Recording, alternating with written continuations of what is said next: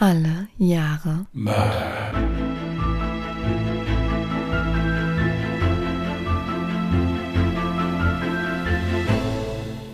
Herzlich willkommen zu Alle Jahre Mörder, der True Crime Podcast mit Christian, hallo. Und Jasmin. Hi. hallo ihr Lieben. So, da wären wir mit meinerseits neuem Sound-Setup. Also ich bitte schon um Nachsicht, aber wir haben das getestet bis zum geht nicht mehr. Also es müsste eigentlich alles funktionieren jetzt. Deswegen, Jasmin, du hattest noch was, gell? Wir haben es übrigens nur ganz kurz getestet, aber der Test hat ausgereicht. Ja, und zwar wollten wir einfach mal Danke sagen. Viele, die Spotify nutzen, kennen ja bestimmt diesen Jahresrückblick und wir haben ja die letzten Tage sehr, sehr viele Nachrichten bekommen, die ihren Jahresrückblick gerade besonders was Podcast hören angeht, mit uns geteilt haben. Und ja, wir freuen uns immer wahnsinnig, wenn wir sehen, wie viel ihr eigentlich unseren Podcast hört. Also die Anzahl der Minuten ist ja manchmal echt unfassbar. Ja, ich habe zumindest, äh, also, beziehungsweise wir haben zumindest immer ein Herzchen gegeben. Wir haben das jetzt nicht alles geteilt, weil das sonst in einem absoluten Chaos geendet wäre. Deswegen, aber wir haben alle, wir, wir sehen das alles und wir freuen uns wirklich sehr, sehr darüber. Ja. Und es ist sehr erstaunlich, wie viele Minuten wir überhaupt generell schon Podcast hochgeladen haben. Ja, das ist nicht nur erstaunlich, sondern teilweise auch bedenklich. Aber gut. Okay. Dann würde ich so langsam mal beginnen, weil äh, es wird ein kleines bisschen länger heute. Okay. Dann würde ich sagen, lehne ich mich zurück. Übrigens lehne ich heute auch die Füße ein bisschen hoch, weil ich nämlich neuen Hocker habe und lausche ergriffen. Okay, ihr Lieben, bevor wir anfangen, eine Triggerwarnung und die ist diesmal wirklich ernst gemeint. Also heute wird es ziemlich blutrünstig, wer also zart beseitet ist, sollte heute mal eine Pause machen. Heute geht es unter anderem um Verstümmelung, sexuelle Gewalt an Frauen, Tieren und teilweise auch an Kindern. Einige Namen habe ich geändert. August 2000 im Landgericht Duisburg. Mit gefesselten Händen und einer längeren Kette führt der Justizbedienstete den kleinen, auf den ersten Blick unscheinbar wirkenden Mann zur Anklagebank.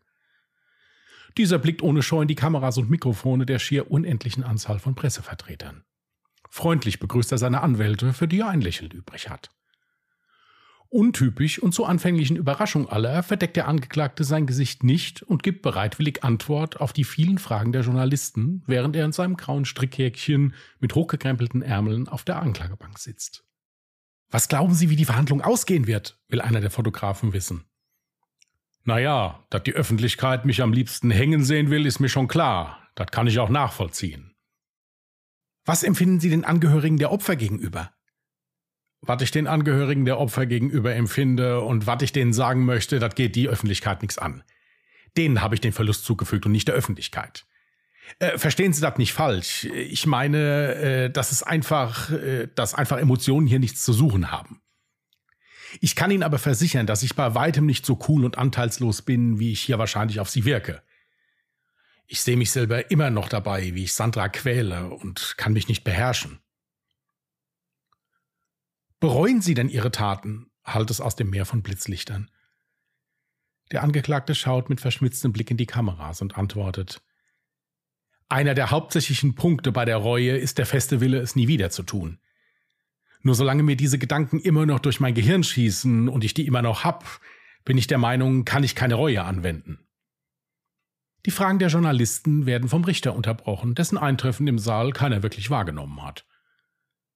Zu spannend sind die Ausführungen des Mannes, der zu einem der brutalsten Serienmörder der deutschen Kriminalgeschichte zählt. Und im Verlauf des Prozesses seinen Anwalt damit beauftragt, die Todesstrafe für ihn zu fordern. Die Rede ist von Frank Gust, dem Rhein-Ruhr-Ripper.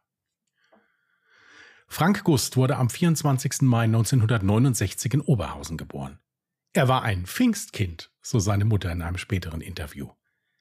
Sein Vater verließ die Familie früh und war auch bei seiner Geburt lieber in der Kneipe als am Bett seiner Frau. Frank wuchs gemeinsam mit seinem Bruder bei seiner Mutter und seiner Großmutter auf. Als die Großmutter allerdings krank wurde, musste die Mutter Frank die Woche über in ein Säuglingsheim abgeben, um weiter den Lebensunterhalt der Familie bestreiten zu können. In späteren Interviews gab Frank Rust an, eine schöne Kindheit gehabt zu haben. Zumindest so lange, bis sein Stiefvater ins gemeinsame Haus einzog. Dieser war herrisch, streng und von Franks Bruder weitaus mehr begeistert als von ihm. Frank war seinem Stiefvater zu klein und zu weich. Und ja, es stimmte. Der körperlich Größte war Frank nicht, und auch seine sanfte Stimme ließen anfänglich nicht viel Männliches an ihm vermuten. Frank stand nach eigenen Angaben so sehr unter psychischem Druck, dass er im Schlaf sich öfters einnässte. In späteren Befragungen durch die Psychologen gibt Frank an, dass er vom Nachbar seiner Großmutter über Jahre sexuell missbraucht wurde und dieser ihn auch an andere Pädophile vermietet habe. Der Wahrheitsgehalt dessen konnte von der Justiz leider nicht mehr nachvollzogen werden, da alle eventuellen Beteiligten zu dem Zeitpunkt schon nicht mehr am Leben waren. In der Schule galt Frank als Einzelgänger und wurde von seinen Mitschülern oft geschlagen und wo es ging gedemütigt. So hielten ihn einige Jungs fest, andere rissen ihm die Hose herunter und ließen einen Hund Eis von seinem Intimbereich ablecken. Danach beschmierten sie ihn von oben bis unten mit Dreck und schickten ihn so nach Hause. Hier war natürlich der nächste Ärger mit seinem Stiefvater vorprogrammiert. Frank fraß den Zorn und die Angst in sich hinein und teilte ihn nur sehr selten mit seiner Umgebung. Seine ersten Erfahrungen mit Gewalt gegen andere und zugleich eines seiner prägendsten Erlebnisse erfuhr Frank, als er ein Meerschweinchen fand und dies mit nach Hause nahm. Da seine Großmutter ihm allerdings verbot, ein Haustier zu halten und er auch niemanden wusste, der das Tier an seiner Stelle übernehmen konnte, sagte seine Großmutter zu ihm, dann musst du es halt eben töten. Frank fixierte das Tier am Boden und ließ eine Steinplatte auf es fallen. Den Anblick der herausquellenden Gedärme genoss er, und es stieg in ihm ein Gefühl der Erregung auf. Frank rieb seine Hände in den Innereien des Tieres und empfand das erste Mal in seinem Leben ein wohliges und geborgenes Gefühl. Ein Gefühl, welches er schon bald wieder verspüren wollte. Hierfür jagte er Kaninchen und kleine Tiere, die er allesamt aufschlitzte und deren Innereien in einem Eimer sammelte. Frank tauchte seine Hände in den Eimer, und wenn niemand zu Hause war, füllte er die Badewanne damit und badete in den Gedärmen. Seine Familie hatte nach eigenen Aussagen nie etwas davon mitbekommen, und seine Mutter riet Frank sogar, den Jagdschein zu machen, der ja immer so gerne draußen in der Natur unterwegs sei. Um bei seinem Umfeld Beachtung zu erlangen, beging Frank öfters kleinere Diebstähle. Hierbei wurde er natürlich hin und wieder auch erwischt, was zu noch strengeren Kontrollen durch seinen Stiefvater führte. 1985, im Alter von 16 Jahren, wandte sich Frank an das Jugendamt mit der Bitte, in ein Kinderheim zu kommen. Er würde das Leben zu Hause nicht mehr aushalten. Diese Nachricht überbrachte er dann gemeinsam mit einem Sozialarbeiter seiner Familie. Der Kommentar seiner Mutter darauf, Zitat, Reisende soll man nicht aufhalten. Franks Zeit im Kinderheim war von Party, Alkohol, Drogen und vor allen Dingen jeder Menge Unfug geprägt. Jedoch fand er hier zum ersten Mal in seinem Leben wirkliche Freunde. Die Clique hing herum und hatte selten Gutes im Sinn. Da es sich um ein sehr liberales Kinderheim handelte, war es allen Jugendlichen mehr oder weniger erlaubt zu kommen und zu gehen, wann ihnen danach war. In dieser Zeit begann Frank exzessiv Feuerzeuggas zu schnüffeln. Und neben diversen Einbrüchen in Schrebergärten, die einmal auch mit einer Brandstiftung endeten, führte Frank auch seine Jagd weiter fort. Bewaffnet war er dabei stets mit einer Pistole, die er auch in seiner Freizeit immer bei sich trug. Ich fühle mich damit einfach sicherer, sagte er zu seiner damaligen Freundin Eisel. Aber das sollten noch die harmloseren Tätigkeiten sein, denen der junge Mann nachging. Da ihm Tiere bald nicht mehr genügten und Frank seiner Meinung nach zu klein war, um einen Menschen zu töten, stieg er nachts heimlich in Leichenhallen ein und schändete auf abscheuliche Art die Leichen. Eines seiner Opfer trapierte er in der Leichenhalle auf einer Bank und trennte den Kopf ab. Als der Friedhofsgärtner am nächsten Morgen die Leichenhalle aufschloss, um die Trauerfeier vorzubereiten, rollte ihm der abgetrennte Kopf des Verstorbenen entgegen, ehe er den grausam zugerichteten Rest der Leiche sah. Der arme Mann war ab dem Tag des Fundes berufsunfähig und konnte nie mehr einen Friedhof betreten. Bei der geplanten Beerdigung musste vorerst ein leerer Sarg bestattet werden, da die Leiche noch sehr lange in der Gerichtsmedizin verweilen musste. Es waren diese Vorstellungen und vor allem diese Taten, die Frankus ein enormes Glücksgefühl entlockten. So erzählte er bei einer seiner Befragungen, dass er in der einen Hand eine frische Tasse Kaffee, welche er sich mit der Kaffeemaschine des Friedhofspersonal gekocht hatte, und in der anderen Hand die Gedärme einer geschändeten Leiche hatte. Auch seiner damaligen Freundin erzählte Frank stolz von seinen Abenteuern. Aber anstatt Anzeige zu erstatten, begleitete ihn seine Freundin am nächsten Tag auf die Jagd, um anschließend mit den erlegten Tieren Sexspiele im Keller zu veranstalten. Frank bemerkte mehr und mehr, dass in ihm das Verlangen hochkam, einen Menschen zu töten. Aber nicht nur das. Er wollte sein Opfer ausweiden, in es eintauchen, es quälen. Aber es sollte noch schlimmer werden. Es ist der 8. September 1994. Frank ist deprimiert und sauer. Mit Eisel, seiner Freundin, ist Schluss. Oder besser, mal wieder Schluss. Seit mehr als einem Jahr führen beide eine On-Off-Beziehung und können irgendwie nicht mit, aber auch nicht ohne einander. Heute soll es passieren. Frank wird seine Gier nach einem menschlichen Opfer stellen. Er ist nachts mit seinem Auto nahe der niederländischen Grenze unterwegs, als ihm die Anhalterin Catherine Thompson ins Auge fällt. Die 28-jährige Südafrikanerin ist auf einer Backpack-Tour durch Deutschland und die Niederlande unterwegs und bittet Frank, sie ein Stück mitzunehmen. Laut Franks Aussagen beim späteren Verhör verstanden sich beide auf Anhieb gut und seien sich im Auto schnell näher gekommen. Nahe der Raststätte Bottrop soll es dann zu einvernehmlichem Geschlechtsverkehr gekommen sein. Aber Frank will mehr als das. An einem Waldweg hält er kurz an und steigt aus seinem Auto aus. Er geht ein paar Schritte und gibt dann an, den Autoschlüssel verloren zu haben. Als Catherine ihm im Dunkeln der Nacht suchen helfen will, steht Frank mit geladener Waffe hinter ihr und schießt der jungen Frau ohne Vorwarnung in den Hinterkopf. Anschließend zerrt er die Leiche zu seinem Auto, schlitzt ihr den Bauch auf und vergräbt seine Hände in den Innereien seines Opfers. Aber damit noch lange nicht genug. Er schneidet der Leiche die Hände ab und entfernt den Kopf. Die Hände wirft Frank in den Wald, während er den Kopf mitnimmt. Die sterblichen Überreste von Catherine Thompson legt er an den Straßenrand so, dass sie auf jeden Fall gefunden werden. Mit Catherines Kopf auf dem Schoß setzt Frank seine Fahrt fort. An der Raststätte Oberhausen hält er an und befriedigt sich mit dem abgetrennten Kopf selbst, ehe er ihn mit einem Stein zertrümmert, das Projektil seiner Waffe entnimmt und den zerschmetterten Schädel dann von einer Brücke in den Rhein wirft. Einen Tag später wird die Leiche von Catherine in den Niederlanden gefunden. Die dortigen Behörden entnehmen sogar DNA-Spuren, kommen jedoch mit ihren Ermittlungen keinen Schritt weiter. Auch Aktenzeichen XY berichtet über den Fall und bittet die Zuschauer um Mithilfe. Aber der Täter kann einfach nicht gefasst werden. Franks Mutter hat währenddessen das Tarotkartenlegen für sich entdeckt und ist erschrocken, als beim Legen der Karten ihres Sohnes die Karte des Todes als erstes aufgedeckt wird. Als Frank kurze Zeit später anruft, um seiner Mutter von dem Mord zu erzählen, fragt diese ihn noch, bevor er etwas sagen kann, Was hast du denn mit dem Tod zu tun? Frank berichtet seiner Mutter von der Tat, doch sie glaubt ihm nicht.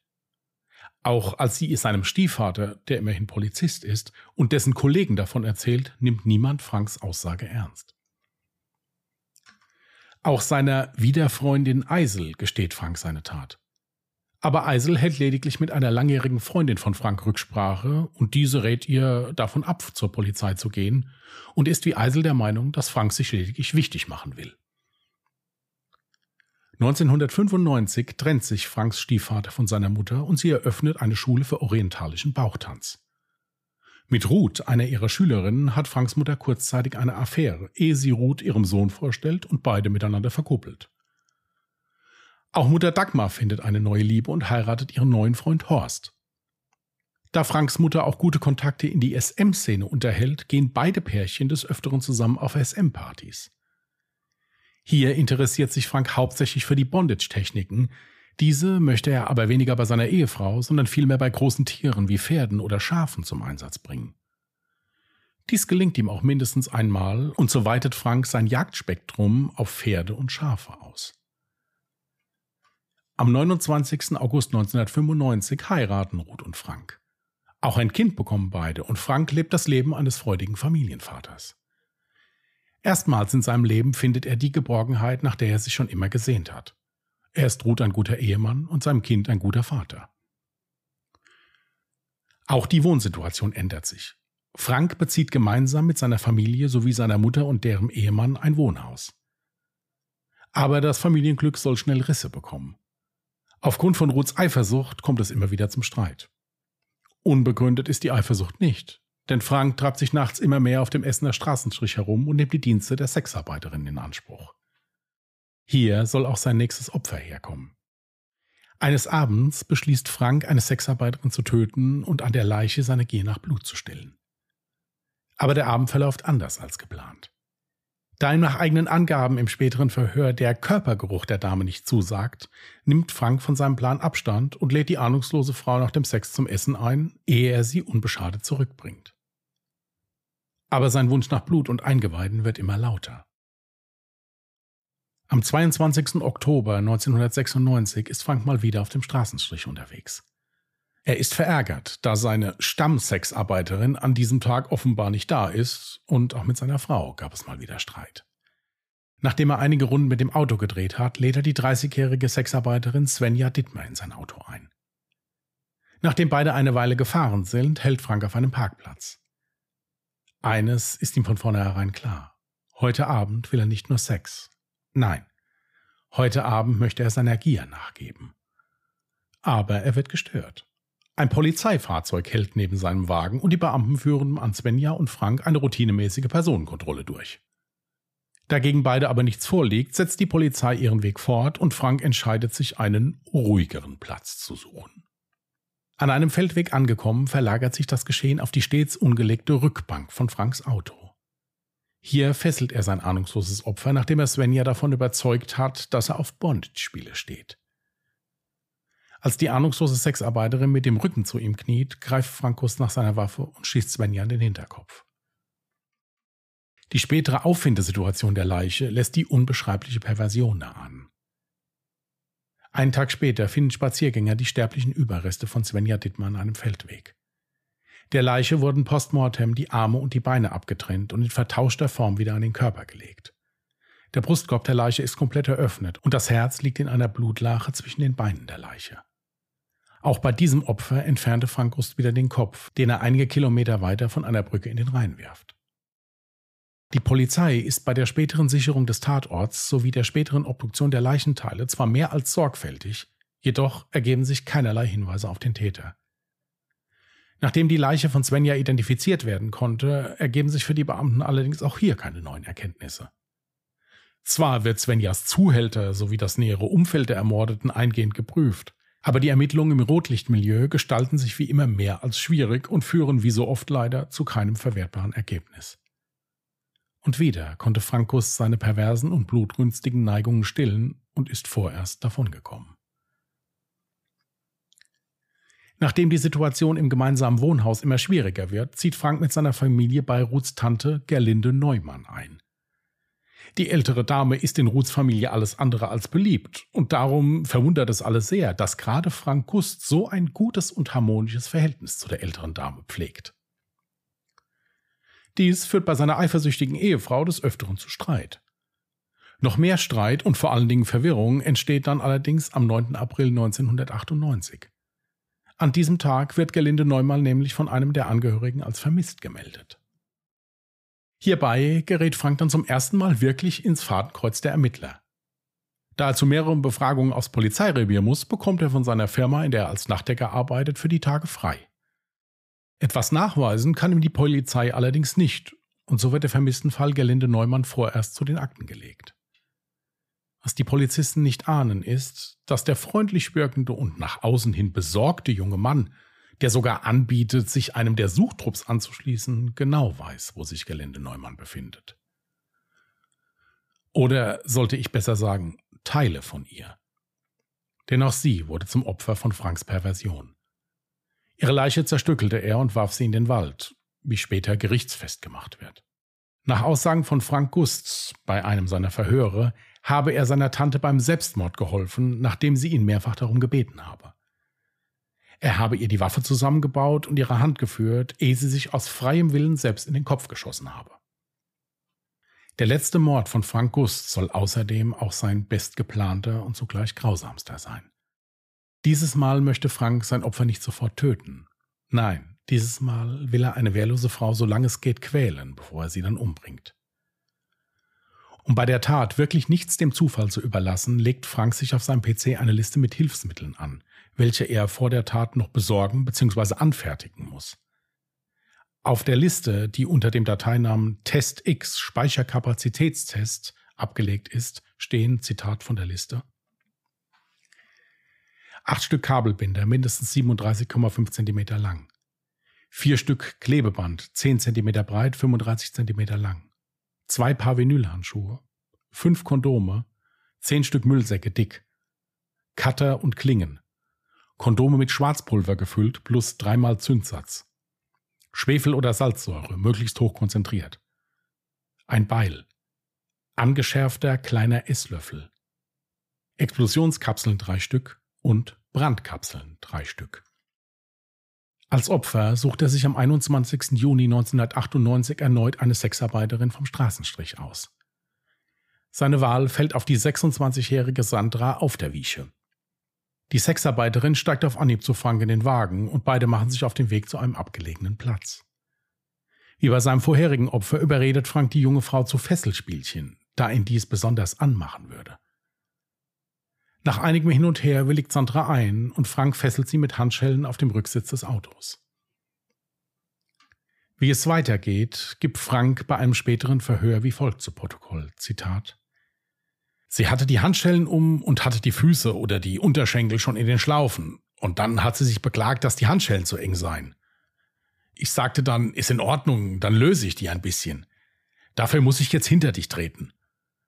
Ich habe dann das Gaffertape rausgezogen und ihr ganz schnell über den Mund geklebt, dass sie nicht mehr schreien konnte. Und dann die Handschellen noch fester zugedrückt. Dann habe ich die Füße weiter fixiert, zwischendurch bin ich immer wieder in sie eingedrungen. Hab ihr verbal mit allem möglichen Zeug gedroht. Dass ich sie so gefesselt zwischen die Anhängerkupplungen hängen und zerreißen würde. Ich habe ihr dann geschildert, dass ich ihr den Bauch aufschneiden könnte und das Letzte, was sie im Endeffekt sehen würde, ihr zuckendes Herz sein könnte. Dann habe ich ihr noch gesagt, die Waffe, die ich bei mir habe, sei selber gebaut, aber relativ groß mit Schalldämpfer. Was, wenn ich dir jetzt die Gedärme ins Gehirn puste? Und, und, und, und. Ich habe sie wirklich gequält, bis aufs geht nicht mehr. Sowohl physisch als auch psychisch. Wie lange das Martyrium im Auto dauert, weiß keiner genau. Frank Gust weiter dazu, Zitat. Das war wirklich darauf ausgerichtet, das Leiden so lange wie möglich zu ziehen und so schlimm wie möglich zu gestalten. Was genau Frank Gust alles mit Sandra angestellt hat, konnte bei den Ermittlungen nicht einwandfrei geklärt werden. Er selbst geht in seinen Verhören nicht mehr ins Detail. Nachdem Frank sich eine Zeit an seinem Opfer abreagiert hat, überlegt er sogar kurz, Sandra gehen zu lassen. Hierfür will er sie in der Nähe eines Krankenhauses auf die Straße entlassen. Zitat ich hatte wirklich überlegt, sie laufen zu lassen, sie irgendwo abzusetzen, wo sie schnellstmöglich zum Arzt kommt. Die Vaginalverletzungen, die ich hier zugefügt habe, ich, ich wusste ja nicht, wie schwer die waren. Bekloppt in der Situation. Und dann ist mir durch den Kopf gegangen, verdammte Scheiße. Selbst wenn du die jetzt laufen lässt, dann tust du es irgendwann wieder. Nein, damit muss Schluss sein. Mit dem Ende dieses Gedankens bindet Frank die schwer verletzte Sandra los, drückt seinem total verängstigten Opfer seine geladene Waffe in die Hand und sagt, Erschieß mich und mach diesem Mist ein Ende. Wenn du mich nicht erschießt, bring ich dich um. Beide steigen aus dem Auto aus und Sandra hält hierbei die geladene und entsicherte Waffe noch immer in ihren Händen. Sie blickt ihren Peiniger an und sagt, Nein, das mache ich nicht. Nein, ich will dich nicht erschießen. Ich will einfach nur, dass du mich laufen lässt. Nimm die Waffe und lass mich einfach laufen. Frank Gust nimmt Sandra die Waffe aus der Hand.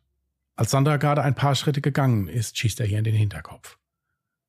Hierzu sagt er im Verhör, da ist bei mir wieder der Schalter umgefallen und dann war nicht mehr der sadistische Mörder da, sondern dann war da nur noch der Pragmatiker. Und dass ich ihr die Hände abgeschnitten habe, hatte keine symbolische Geste oder Bedeutung oder sonst irgendwas. Ich habe die Handschellen einfach nicht mehr durchgekriegt und die Hände waren einfacher.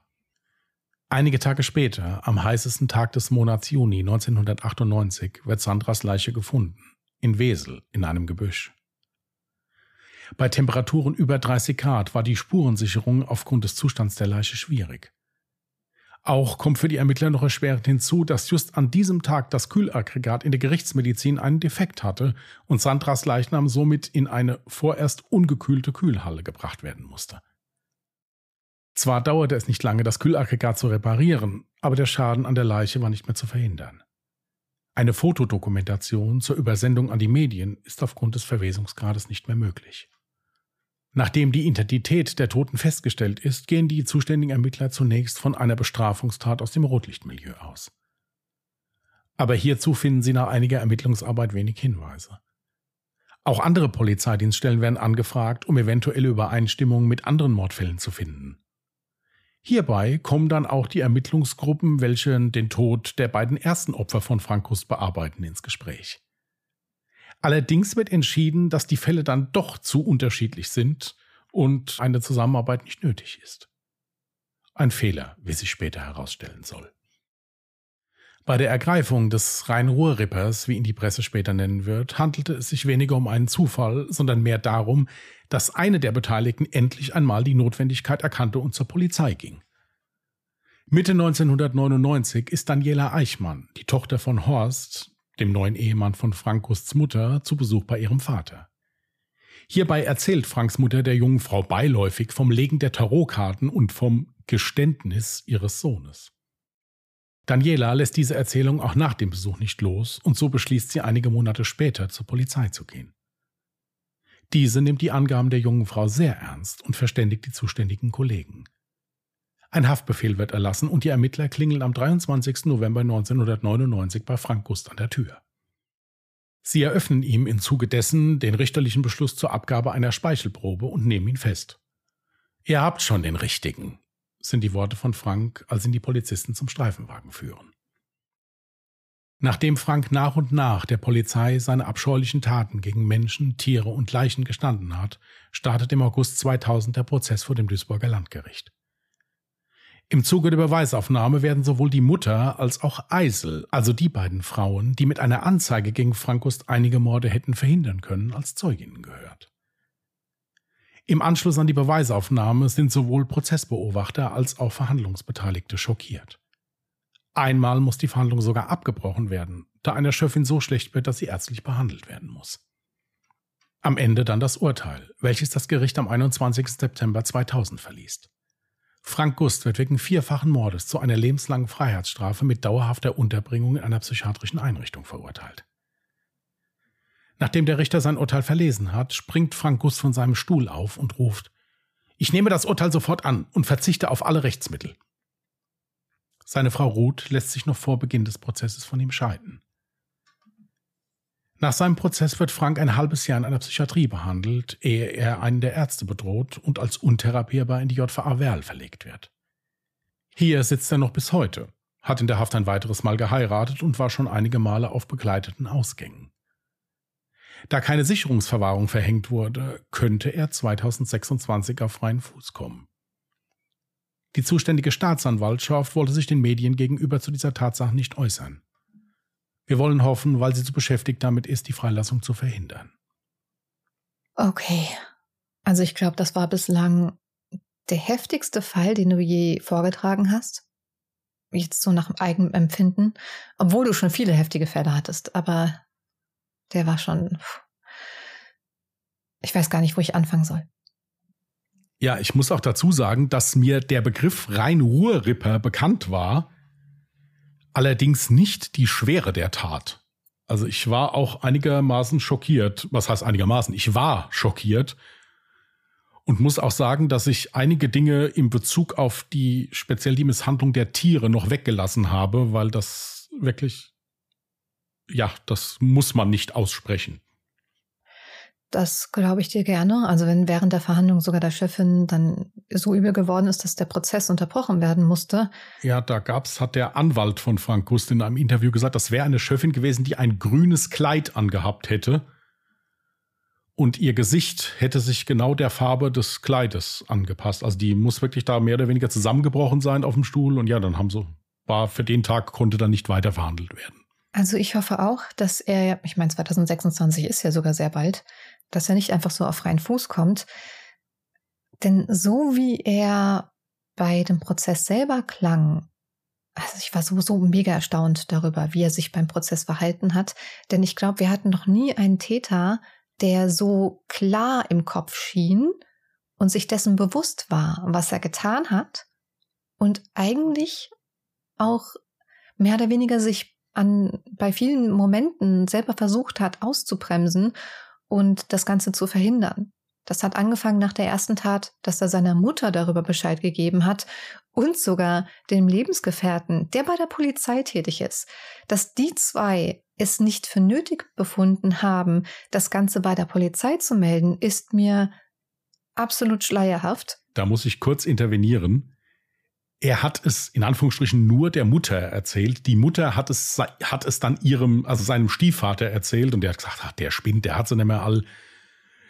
Ähm, und dann hat die Mutter es aber trotzdem nicht gut sein lassen, ist nochmal zu einem Arbeitskollegen, der mit dem Stiefvater wohl befreundet war, hat ihm das auch nochmal erzählt. Ja, und die haben den nicht ernst genommen. Ach so, das heißt, die Mutter hat im Endeffekt schon was dafür getan, weil ihr Lebenspartner und der Kollege ja beide Polizisten waren. Ja, aber sie hat keine offizielle Anzeige erstattet. Nee, sie nicht, hat das so mehr oder weniger beim Abendbrot halt äh, erzählt. Dazu hätte ich jetzt noch die Frage, weißt du denn darüber Bescheid, ob Eisel hieß sie, glaube ich, ne? Ja. Und die Mutter, dieser Polizist und der Kollege von ihm, ob die dafür auch ein Urteil bekommen haben, dass sie damit nicht zur Polizei gegangen sind und eine Anzeige gemacht haben? Es ist keiner von den Beteiligten dafür verurteilt worden. Die Mutter muss ihn nicht anzeigen. Okay, das ist verständlich, aber der Rest schon. Ja gut, der Rest, die anderen beiden werden gesagt haben, wird dann denke ich mir, das kann ich aber nicht sagen, werden dann gesagt haben, ja, weiß ich nicht, nee, hat die nicht gesagt. Nee, und diese Eisel ist nicht verfolgt worden dafür. Okay, eine absolut schreckliche Vorstellung, weil wenn irgendeiner dieser ganzen Beteiligten richtig gehandelt hätte in diesem Moment, hätten drei Morde verhindert werden können. Waren noch drei danach, richtig? Ja, eigentlich hätte alles verhindert werden können, wenn die Eisel den schon angezeigt hätte, als er die Leichen geschändet hat, weil das hat er ihr ja auch erzählt. Stimmt. Ja. Wie ist es als Lebenspartnerin, also als normale Beziehungs... Zählt nicht. Zählt nicht. Wie zählt nicht? Verwandte ersten Grades. Und das, also die, okay. die kann da eigentlich nicht mit davonkommen, ja, aber warum sie es nicht gemacht haben, keine sagen, Ahnung. Dann hätte gerade sie ja eigentlich dafür verantw zur Verantwortung gezogen werden müssen. Nein, ich habe also eine Dokumentation darüber gesehen und da hieß es dann zum Schluss auch, also da hätte man doch was machen müssen, aber es ist nichts gemacht worden. Die sind alle nicht zur Verantwortung gezogen worden.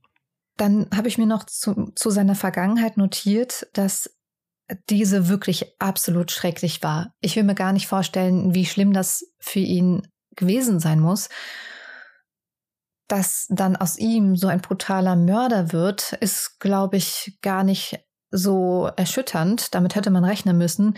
Und ich habe mir auch aufgeschrieben, dass ich denke, dass es ein Schlüsselerlebnis in seinem Leben gab. Ich denke nämlich, man hätte alle Morde verhindern können. Dass ausgerechnet seine Großmutter ihm riet, dieses Meerschweinchen zu töten, hat ja dafür gesorgt, dass er es dann tatsächlich getan hat und in diesem Moment zum allerersten Mal in seinem Leben so eine Art Machtgefühl empfunden hat, dass er auch mal ein anderes Lebewesen genauso quälen konnte, wie er es in seiner Kindheit immer empfunden hat. Und aus diesem Machtgefühl hat sich ja das Ganze so sehr entwickelt, dass er immer mehr wollte. Es war quasi eine Sucht danach, die er versucht hat, immer weiter zu steigern. Ja, also es ist auf jeden Fall, gebe ich dir hundertprozentig recht, ein Schlüsselerlebnis gewesen. Ja, dann auch dieses Umfeld. Also es gibt die Mutter von Frank Gust war unter anderem, ich glaube, bei Markus Lanz oder bei Maybrit Illner. Also die war in mehreren Talkshows und ist auch in einer sehr großen Dokumentation da aufgetreten es steht mir nicht zu, Menschen zu beurteilen oder zu sagen, wie die sind oder wie die sein könnten, aber guckt euch diese Frau einfach mal an.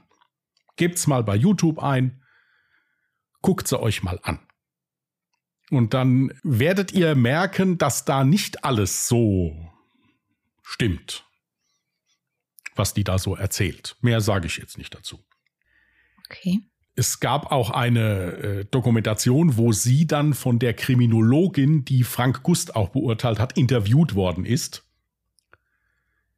Da hat sie dann während dieser, dieses Interviews oder dieses Gesprächs, was gefilmt wurde, hat sie dann wutentbrannt den Raum verlassen und hat gesagt, äh, der Frank hätte, hätte die, die äh, Psychologin da getäuscht und äh, das wäre so nicht und sie sollte bitte sofort ihr Haus verlassen und hin und her. Also ist eine, die Frau ist sehr auffällig, will ich mal sagen. Ich hatte mir auch noch notiert, dass er an mehreren Stellen eigentlich das Bedürfnis hatte, sich mitzuteilen, um dann eben aufgehalten zu werden. Er selbst hatte wohl nicht den Mut, damit zur Polizei zu gehen und sich selbst zu stellen, aber er hat es eben seiner Mutter erzählt, damit die was unternimmt. Und ich denke sogar auch, dass er BDSM für sich entdeckt hat, weil er auch damit versucht hat, eben ja, diese Sucht zu befriedigen und zu stillen und einen Ausweg zu finden. Ja, das ist möglich. Ich muss aber dazu sagen, dass es so war. Frank Gust hat am Anfang immer gesagt, sperrt mich ein, lasst mich am besten gar nicht mehr raus, das wird nicht mehr besser werden. So lange, bis er im Gefängnis wieder geheiratet hat. Und dann hat er umgeschwenkt und gesagt, nee, nee, ich will ja schon wieder raus. Ich sitze ja hier jetzt alles ab und dann darf ich wieder nach draußen. Also das war ein sehr manipulativer, oder ist ein sehr manipulativer Mensch, der genau weiß, wie man redet, der auch nicht dumm war oder ist und äh, es schon verstanden hat, sich zu inszenieren. Sagen wir es mal so. Deswegen kannst du nicht sagen, ob der das wirklich so meint oder nicht. Dass der zwischendurch gemerkt hat, okay, hier, das ist nicht normal, was ich hier mache. Das glaube ich auf jeden Fall. Mhm. Und dass er vielleicht auch sich hätte aufhalten lassen, wenn jemand den Mut gehabt hätte, sagt, okay, jetzt gehen wir mal zur Polizei, das ist zu viel, was du hier machst. Ich meine, er hat ja aus seinem letzten Opfer, der Sandra, hat er ja sogar die Waffe in die Hand gedrückt und ihr gesagt, hier macht dem Ganzen jetzt ein Ende. Ich gehe nicht davon aus, dass er gepokert hat und damit gerechnet hat, dass sie nicht den Mut haben wird. Nach so einer schrecklichen Tat ähm, müsste er damit rechnen, dass sie den Abzug drückt. Was ich jetzt in dem Moment nicht verstehe, ich meine, ich hätte vermutlich, egal wie qualvoll das Ganze war, ich hätte vermutlich auch nicht abdrücken können. Aber ich hätte ihm definitiv nicht die Chance gegeben, die Waffe wieder zurückzuerhalten. Ich hätte die Waffe genommen und wäre einfach losgerannt. Ich wäre, ich, also, oder hätte ihn bedroht und währenddessen dann die Polizei gerufen und gewartet, bis die Polizei eintrifft. Irgendwie sowas hätte ich versucht. Aber ihm die Pistole dann wieder zurückzugeben, das war eine ganz, ganz schreckliche Entscheidung. Also ich habe da eine ganze Tasse Tee drüber nachgedacht. Das war nämlich der Moment, wo ich dann mal eine Pause gemacht habe, weil es mir dann auch irgendwann gereicht hat ich weiß nicht, was ich gemacht hätte. Ob ich dem vielleicht ins Bein geschossen hätte oder so, dass er nicht tot ist, aber dass ich halt wenigstens weggekommen wäre. Aber man muss ja auch denken, diese Frau ist über eine Stunde mindestens oder noch länger von dem gefoltert worden, gedemütigt worden, psychisch unter Druck gesetzt worden. Ich glaube, dieser Mensch, also ich kann da gar nicht beurteilen, was ich da machen würde. Ich weiß es nicht. Ich finde es halt so schlimm, ja, lässt, gibt er dann mit dem Gesicht, Kopf so ein Nicken, so ein Zeichen, ja, dann hau ab, so nach dem Motto, Sie dreht sich rum und dann schießt er in den Hinterkopf. Ja, also das allein, allein sowas schon zu machen, so einer gehört nicht mehr auf die Straße. Ja, der äh, hat drin zu bleiben und fertig. Glaubst du übrigens, dass er die Wahrheit erzählt hat, was seine Tante angeht? Dass sie wirklich den Selbstmord wollte? Und sie ihn quasi indirekt selbst ausgeführt hat? Also ich muss sagen, ich glaube diesem Mann eigentlich überhaupt nichts. Es war wohl so, dass diese Tante wohl wirklich mit der ganzen Familie von Ruth, es war ja die Tante von Ruth, im Streit war. Also, dass keiner mit der geredet hat oder sowas. Nur der hätte sich mit, also Frank hätte sich mit ihr, das, die wären wie Seelenverwandte gewesen.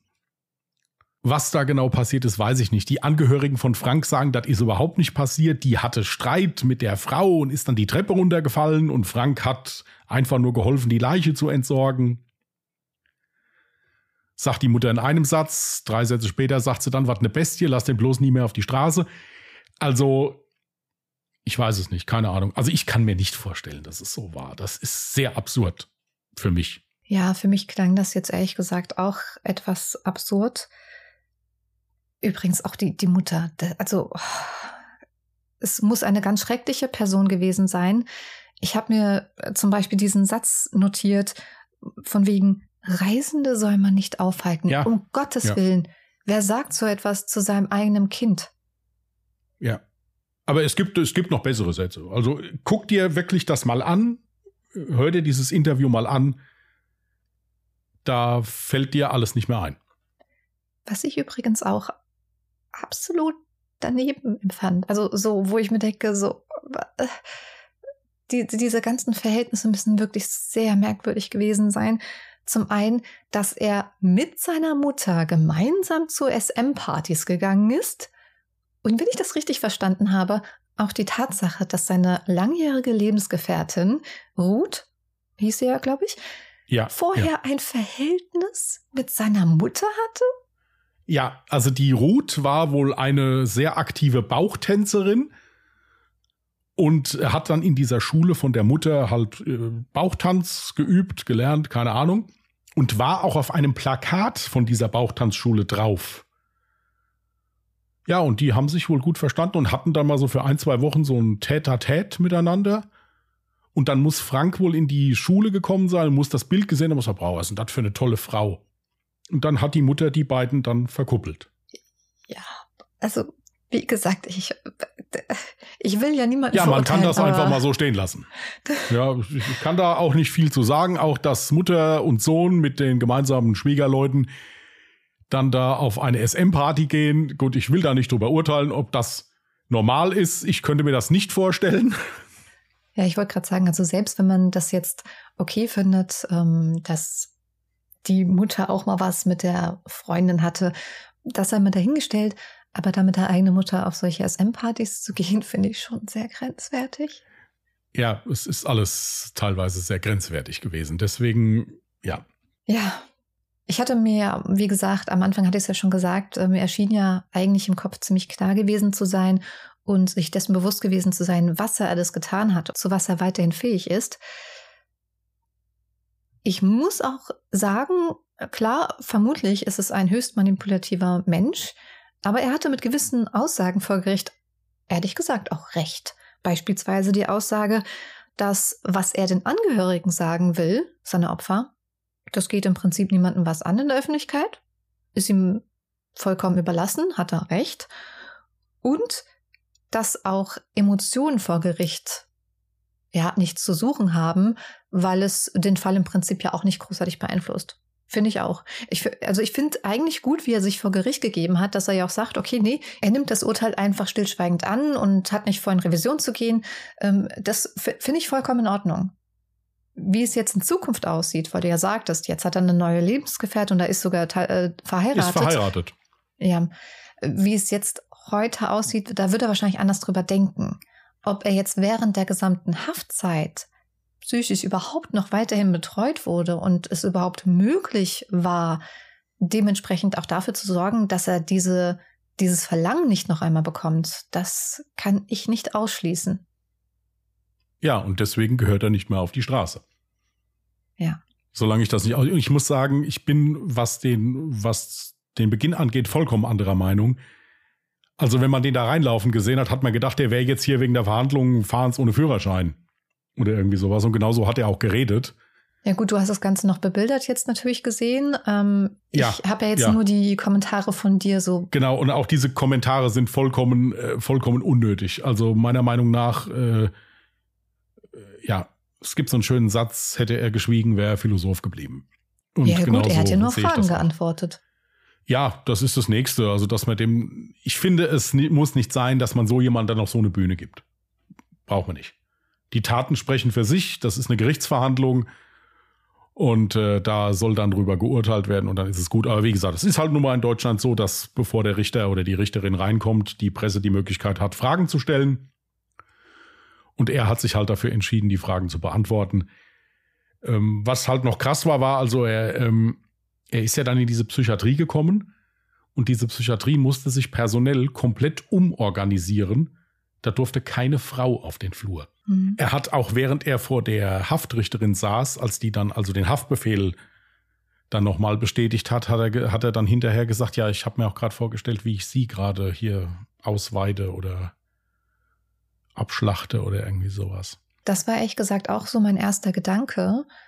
Seine Opfer waren alle weiblich, aber mein Gedanke war, oh je, ähm, wie wird denn da wohl die Haftzeit aussehen? Weil ich bin jetzt erstmal grundsätzlich nicht davon ausgegangen, dass es nur geschlechtsspezifisch Frauen sein mussten, um diese Befriedigung zu erlangen. Im Prinzip hätte wahrscheinlich der Mord an einem Mann ihm genau dasselbe Gefühl gegeben, weil er ja einfach so dieses Machtgefühl geliebt hat. So zumindest jetzt in meinem Kopf. Ob das richtig ist, kann ich jetzt nicht beurteilen. Das kann ich tatsächlich jetzt auch nicht beurteilen. Es war nur so, er Frank Gust ist nicht sonderlich groß und auch nicht sonderlich schwer. Also ich glaube, es war auch organisatorisch bei ihm einfach so, dass er gesagt hat, okay, je nachdem, mhm. wenn das eine kleine, zierliche Frau ist, werde ich über die eher her als über einen erwachsenen okay. Mann. Mhm. Kann sein, weiß ich nicht. Ist eine Vermutung meinerseits, ist nirgendwo beschriftet so oder sowas oder niedergelegt. Aber während der Haftzeit ist er jetzt nicht ein weiteres Mal irgendwie auffällig. Also darüber hast du jetzt nichts an Informationen. Nein, es ist also wie gesagt so, dass er äh, in einem, nach einem halben Jahr aus der Psychiatrie mehr oder weniger entlassen wurde. Was heißt entlassen wurde? Er hat also die Mitarbeit verweigert, hat gesagt, er wäre nicht therapierbar und hat dann wohl einen der Ärzte bedroht, sagt also, wenn er das jetzt nochmal probiert, dann finde ich dich und dann mache ich dich auch weg. So nach dem Motto. Und dann hat dieser Arzt gesagt, okay, gut, der muss hier raus, der geht ins Gefängnis jetzt, es bringt eh nichts. Und dann ist er in die JVA gekommen. Da ist er auch jetzt noch in der JVA Werl. Und äh, ja, hat sich dann da wohl gut geführt, weil ansonsten hätte er ja keinen Ausgang. Ja, und es ist ja auch so, dass bei ihm keine Sicherungsverwahrung dahinter steht. Also sprich, das Gericht oder vielmehr die Staatsanwaltschaft müsste jetzt noch versuchen, die Sicherungsverwahrung anhängen zu lassen, weil ansonsten musst du den entlassen. Mhm. Ja, und da sind die jetzt wohl dran. Wie gesagt, die Staatsanwaltschaft äußert sich überhaupt nicht dazu. Und er sagt jetzt, nee, wäre jetzt gut, er wäre jetzt verheiratet, er müsste jetzt raus. Ja gut, also ich denke mal, dass er ohne erfolgreiche Therapie wahrscheinlich sowieso niemals auf freien Fuß käme. Also hoffe ich einfach nur darauf, dass die entsprechenden Psychologen oder Psychiater ihn richtig einschätzen können und eine weise Entscheidung treffen. Und die Staatsanwaltschaft ja, natürlich. Auch. Ja, das hoffe ich auch. Gut, ich habe gesehen, du hast auch zwei Bilder bereitgelegt. Daraus werde ich wahrscheinlich ein äh, Foto dann machen für Instagram und für Twitter. Auf Instagram findet ihr uns unter Mörder mit OE geschrieben und auf Twitter unter Morde. Einmal natürlich von Frank Gust und das andere sind seine vier Opfer. Genau, das sind die vier Opfer. Wie gesagt, könnt ihr das auf Social Media gerne anschauen und uns sehr gerne unter diesem Beitrag dann auch euer Feedback zu dem Fall dalassen. Interessiert uns immer sehr, wie ihr den Fall erstens fandet und zweitens, ob ihr noch Fragen habt, Verbesserungswünsche oder generell eure Gedanken zu speziell diesem Fall. Okay, ich kann eine kurze Sache noch sagen, die vor Gericht also mehr oder weniger festgestellt wurde, auch von einem Gutachter. Es war also so, dass er die Opfer depersonalisiert hat. Deswegen konnte er auch diese eine Sexarbeiterin nicht umbringen. Die hat ein sehr starkes Parfum gehabt und damit hat er dann wohl irgendetwas verbunden und konnte das dann nicht neutral genug sehen, um die Frau umzubringen. So ist es vermutet worden. Wollte ich nur noch mal dazu sagen. Gut, wenn du keine Fragen mehr hast, dann würde ich mir ein neues Jahr raussuchen. Hm, dann ziehen Sie mal. Gut, dann schauen wir mal. Ich bin so. 1984. Oh ja, das Jahr hatten wir tatsächlich schon ein paar Mal, und zwar viermal, aber wir haben auch schon zwei Fallvorschläge. Nee, drei sogar. Dann schauen wir mal.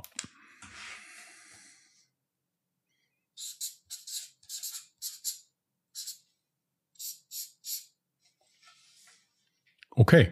Super. Gut, ihr Lieben. Dann würden wir es dabei für heute mal bewenden lassen und wünschen euch einen entspannten Wochenstart. Passt gut auf euch auf. Wenn ihr Lust habt, hört gerne mal bei Ungedingst rein. Das ist unser anderer Podcast. Da ist, der ist mittwochs. Da geht es deutlich entspannter und deutlich ruhiger zu. Ein bisschen was zu lachen gibt es auch. Steht alles unten in den Show Notes. Auch wie ihr uns erreicht, steht auch alles unten in den Show Notes. Und bis dahin, nächste, bis nächste Woche zu Alle Jahre Mörder. Bleibt anständig, vernünftig und vor allen Dingen gesund. Macht's gut und tschüss. Macht's gut. Bye. Hi, ich bin Parshad. Und ich bin Marc Augustat. In unserem Podcast Phänomenal Paranormal gehen Marc und ich den unerklärlichsten Dingen auf den Grund. Es geht um Poltergeister, verfluchte Hotels, komische Puppen. Schlafparalysen und vieles mehr. Und wenn Marc und ich mal nicht weiter wissen, dann machen wir eine Sache sehr, sehr gut. Und zwar ist es, Witze zu reißen über Geister. Und wir holen uns Expertinnen und Augenzeuginnen rein, die uns die Fälle aus den verschiedenen Perspektiven beleuchten. Jeden Freitag bei Podimo und überall, wo es Podcasts gibt. Hört doch mal rein, wir würden uns freuen.